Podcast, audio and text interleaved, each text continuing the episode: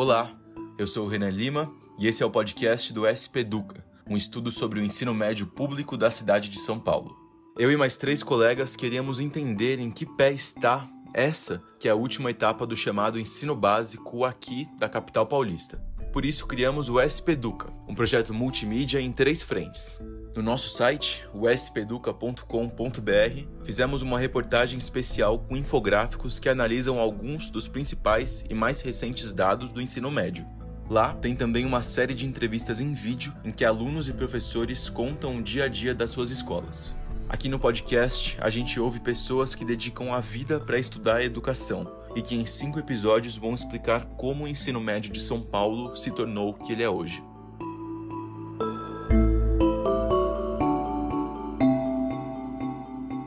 Nesse primeiro episódio, a professora Ana Paula Corte traça um perfil do ensino médio paulistano. Afinal, o que são e para que servem esses três últimos anos da formação básica na vida de milhares de adolescentes paulistanos? Na primeira parte da nossa conversa, a gente fala sobre as funções básicas do ensino médio. Depois, a Ana Paula conta como o passado da nossa educação ajuda a explicar o que acontece nas escolas de hoje. E por fim, ela fala sobre as particularidades do ensino médio de São Paulo.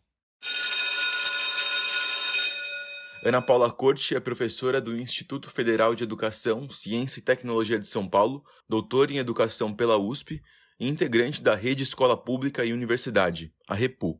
Ela também é pesquisadora nas áreas de Sociologia e Educação, com ênfase no ensino médio, políticas educacionais e na juventude. Professora, desde já, muito obrigado por ter aceito o nosso convite. E para começar a nossa conversa, eu gostaria de saber qual é a importância de fato do ensino médio na formação de um estudante?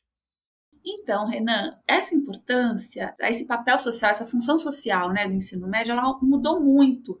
É, depende do período do, da história do Brasil, né, depende do, do contexto histórico que a gente viveu. Né? Hoje, se a gente pensar 2021, né, o nosso contexto mais atual, eu diria que é uma formação hoje já é, reconhecida como uma formação é, necessária e básica para todo cidadão e toda cidadã, né?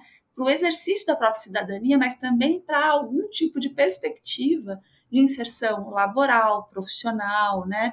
Então eu diria o seguinte: hoje é, ter acesso ao ensino médio e poder concluí-lo é, em boas condições seria parte dos requisitos mínimos que qualquer cidadão e qualquer cidadão deveria ter direito. Entretanto, é, entre isso que eu disse, né, e a realidade tem bastante distância, né? É, muita água passa debaixo dessa ponte, porque o ensino médio, historicamente, ele foi um, uma etapa de ensino voltada para as classes médias e para as elites. Então, isso fez com que, se por um lado a universidade pública era um projeto do Estado para as elites, e ela era um projeto de Estado, então é só a gente ver as grandes universidades públicas que foram criadas, a própria USP, ela foi um projeto do Estado. Né? Foi um projeto do Estado para as elites. Se a gente olhar o ensino primário, ou, ou seja, aquela educação bem elementar que dá rudimentos mesmo de leitura, escrita, é, ensina as pessoas a contar, ou seja, o básico do básico, o ensino primário também foi um projeto do Estado para as classes populares. O ensino médio, que está no meio de uma e de outra coisa, ele não foi um projeto do Estado. Ou pelo menos ele não foi um projeto do Estado para é, a população como um todo. Ele foi um projeto do Estado também para as classes médias. Então, quando o ensino médio se massifica, ele passa a abranger né, o grosso da população, isso não foi resultado de uma ação do Estado, de um planejamento estatal. Isso foi resultado de uma demanda social. Então, o que, que vai acontecer é que nos anos 70 e 80, com a expansão do ensino fundamental, cada vez mais, cada vez o número é, de pessoas que concluíam o ensino fundamental, o antigo primário, foi aumentando, se multiplicando muito. E essa, esse contingente começa então a pressionar pelo degrau de escolarização que é seguinte ao ensino fundamental, que é exatamente o ensino médio. Então você vai ter uma explosão de demanda é, do ensino médio, por ensino médio, né, nos anos 90 no Brasil. Então, a gente pode dizer que o ensino médio de massas, é, o ensino médio mais democrático, no sentido de ser um ensino médio com um número de matrículas maior e que consegue atingir também as classes populares, isso vai acontecer apenas a partir dos anos 90 no Brasil. O que hoje a gente chama de ensino médio antigamente se chamava de ensino secundário. Então, secundário é tudo que vem depois do primário, inclusive o ensino, o antigo ensino ginasial. Mas o que, que era? Na verdade, você tinha, antes do secundário, um conjunto de exames avulsos que o estudante prestava para poder ingressar na universidade. Nos anos 30, a Reforma Francisco Campos ela vai organizar esses exames avulsos e parcelados é, num modelo francês de seriação. E aí você vai criar pela primeira vez a educação secundária no Brasil, né? Você vai organizar isso numa sequência, né? Então não é mais, não são mais exames separados e fragmentados.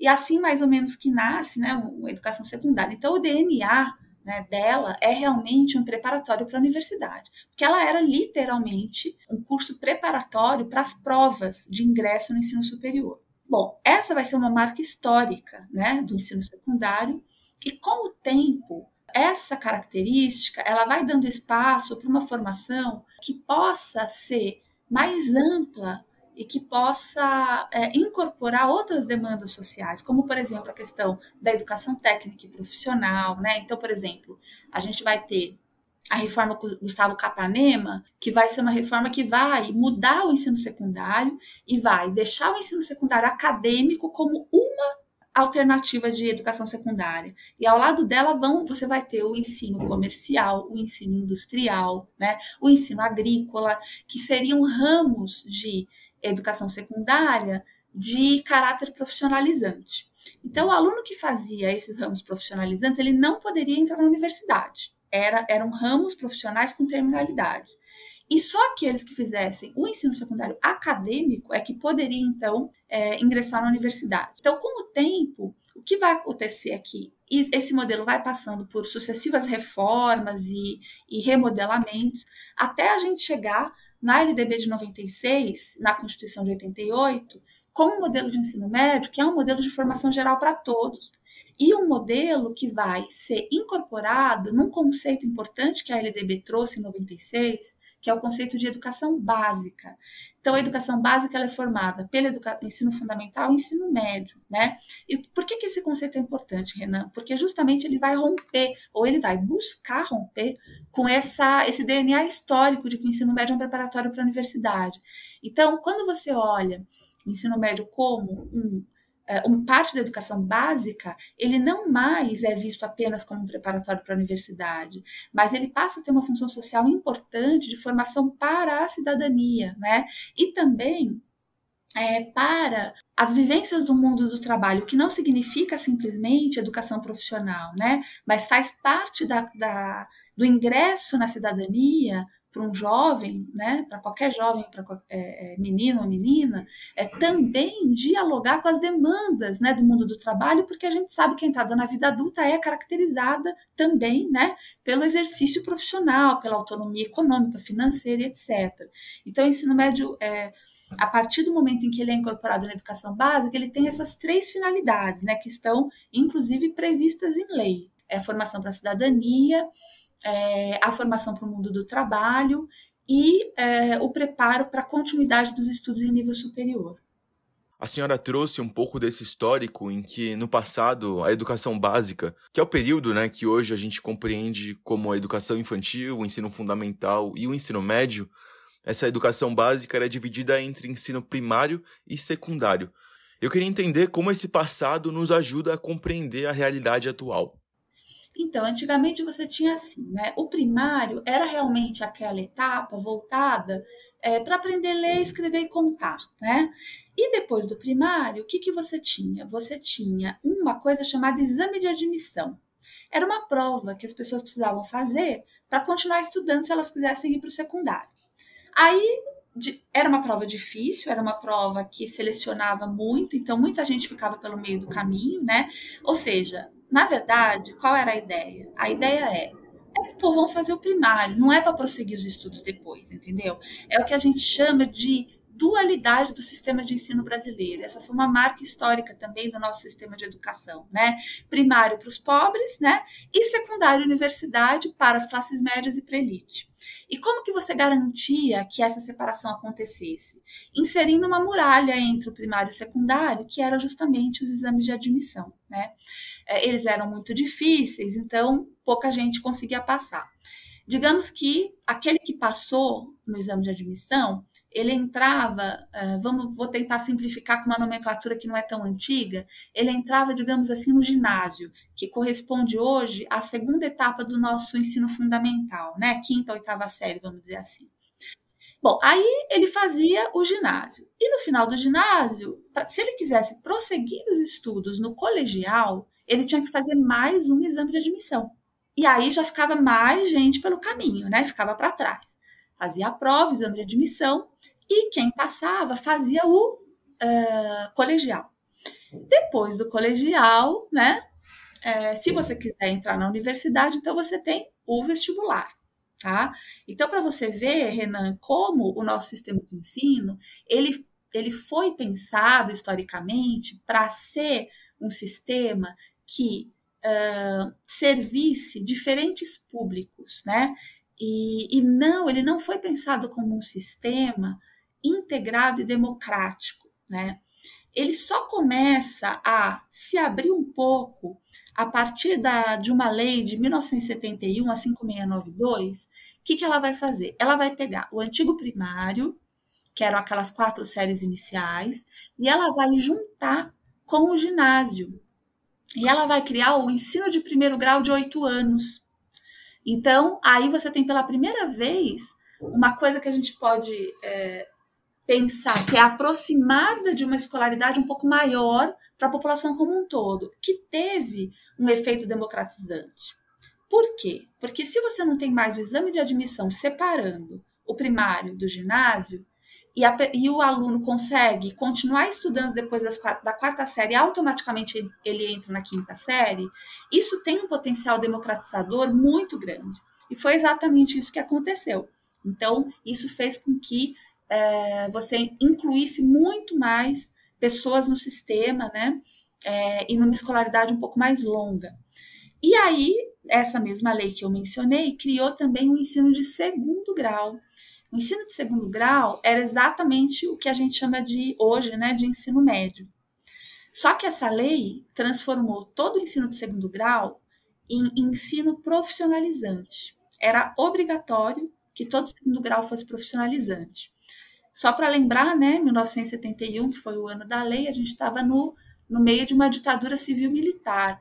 Então havia uma perspectiva muito grande de que, naquele momento, de que o ensino de segundo grau fosse, é, tivesse terminalidade e que, é, se ele desse uma profissão, os jovens não pressionariam pela universidade, pelo ingresso na universidade, porque eles já teriam um diploma, né, e já poderiam engrossar o exército aí de trabalhadores disponíveis para o mercado, sem a necessidade de investir nas universidades. Então, é, a Lei 5692 de 71 ela teve essa ambiguidade. Por um lado, ela serviu sim para democratizar é, o ensino de primeiro grau, na medida em que, é, com a unificação entre primário e secundário, ela retirou o exame de admissão, mas, por outro lado, ela tinha um, uma característica né, de evitar, de conter a demanda social por ensino superior no país. Como a gente sabe, regimes políticos autoritários não gostam muito da universidade, porque a universidade é um espaço de pensamento livre, de pensamento crítico, né? E como nós sabemos também, as universidades foram grandes alvos de perseguição por parte da ditadura militar. Então havia essa tentativa de fazer uma, uma espécie de contenção e oferecer para o jovem não, não aquele ensino da universidade, mas um ensino técnico mais pragmático voltado para o mercado. Professora, já aviso que a próxima missão é difícil e um pouco ingrata, mas eu gostaria que a senhora traçasse para a gente um breve perfil do ensino médio público da cidade de São Paulo hoje. Quando a gente pensa no ensino médio público paulistano, quais características mais chamam a atenção? Eu acho que o ensino médio hoje, eu vou falar um pouquinho mais da rede estadual, porque assim, ensino médio é, no estado de São Paulo, nós temos é, várias redes, né? Nós temos a rede municipal, ela não é uma, uma ofertante típica de ensino médio, porque a responsabilidade constitucional pela oferta de ensino médio é da rede estadual, é dos estados, mas, por exemplo, na cidade de São Paulo, nós temos na rede municipal algumas escolas de ensino médio. Aí você tem a rede estadual, que oferece ensino médio, que é o grosso das matrículas, cerca de 85%. Só que dentro da rede estadual você tem duas redes diferentes. Você tem a Seduc SP, né, que é agrega o maior número de matrículas, mas você tem também a rede é, outras que a gente chama que pega o Centro Paula Souza e pega também as escolas de aplicação das universidades, né? Então, por exemplo, a escola de aplicação da USP, a escola de aplicação da Unesp são uh, consideradas escolas estaduais, só que elas não são geridas pela SEDUC, né? Pois bem, e, aí o Centro Paula Souza, né, ele também não é gerido pela Secretaria de Educação, mas ele é gerido, essas escolas são geridas pela Secretaria de Desenvolvimento Econômico, tá? É outra pasta. Aí você tem a rede federal, que são os institutos federais. Aqui no, em São Paulo nós temos 37 campos, que né, o instituto está interiorizado. E você tem a rede privada, que também oferece ensino médio. Então, cada uma dessas redes, Renan, tem as suas características, tem a sua singularidade, tem o seu perfil né, de público atendido, é, e, e, e, você tem realmente uma variação né, entre essas redes. Agora, pensando a rede que é, abrange um número maior de, de pessoas, que é a rede estadual gerida pela SEDUC SP, o que a gente tem visto é primeiro, um rejuvenescimento né, do, do aluno de ensino médio. Então, cada vez mais, o aluno típico do ensino médio é o adolescente mesmo. Antes, a gente tinha uma distorção idade série muito grande, né? Então, isso fazia com que pessoas com 20 anos estudassem no ensino médio. Hoje, isso está cada vez mais raro de acontecer. É, você tem um ensino médio com uma reprovação ainda considerada alta, principalmente no primeiro ano do ensino médio é, embora essa, esses indicadores de reprovação, se a gente pegar a série histórica dos 10, 20 anos, é, é uma taxa que vem diminuindo, né? E também considera-se que o abandono do ensino médio é grande, embora também ele venha diminuindo. É, e o que a gente percebe enquanto política pública para essa etapa é que tem uma coisa muito forte nos últimos anos de criação de escolas de tempo integral, né, a chamada PEI, é Programa de Escola Integral.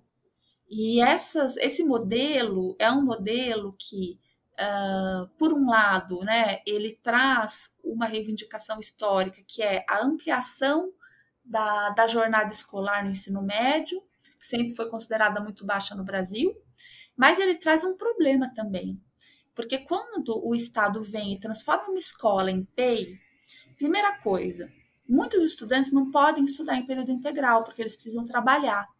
E aí, o que, que vai acontecer com o estudante trabalhador quando a escola vira PEI? Ele abandona a escola. Né? Por outro lado, a política atual também está fechando turmas do período noturno. Então, esse estudante ele é expulso pela PEI e ele não encontra vaga no ensino noturno. O que, que vai acontecer com ele? Ele fica para fora né, da escola. Então a gente percebe que a atual política estadual ela é uma política bastante excludente de alguns grupos, né? É, e acaba que é, quando você cria uma escola que é de tempo integral, né, que é o caso da escola PEI, os estudos têm mostrado que existe um processo de expulsão é, dos alunos com o nível socioeconômico mais baixo dessas escolas. Eles acabam se tendo que se dirigir, até pela dificuldade de poder frequentar uma escola em período integral, por ter que trabalhar, eles acabam, quando conseguem vaga, eles vão para a periferia, porque é na periferia que eles vão conseguir uma escola de tempo parcial. Então, o que, que você vai ter na rede estadual? Você vai ter diferentes modelos, né? Você vai ter a escola de tempo parcial, é, que acaba atendendo os níveis socioeconômicos mais baixos, e a escola de tempo integral, que acaba atendendo o aluno mais de classe média, né? E muitas vezes é esse modelo que está sendo usado como vitrine para mostrar que a educação do ensino médio é bem sucedida. O problema é que ser bem sucedido atendendo uma população de classe média não só é fácil, como isso já foi feito, sempre foi feito, né? Você mesmo falou Ah, aquela escola pública que os nossos pais, que os nossos avós estudavam, era boa, né? Claro, ela era boa porque era para poucos, assim como a PEI é boa porque é para poucos, né? Então, eh, a gente precisa pensar modelo de ensino médio realmente inclusivo e democrático. É esse o nosso desafio, né? Criar ensino médio é, segmentado que atenda os privilegiados, isso nós já fizemos. Nosso desafio não é mais esse, porque ao fazer uma política dessa, você continua excluindo os grupos que, na verdade, sempre foram excluídos de receber uma educação de qualidade. Por isso, Renan, um tema que eu acredito que vocês talvez aí não tenho nem passado muito por ele, eu não sei se vocês chegaram a se debruçar sobre isso. É um tema que praticamente ninguém mais fala nada. É o tema do ensino noturno.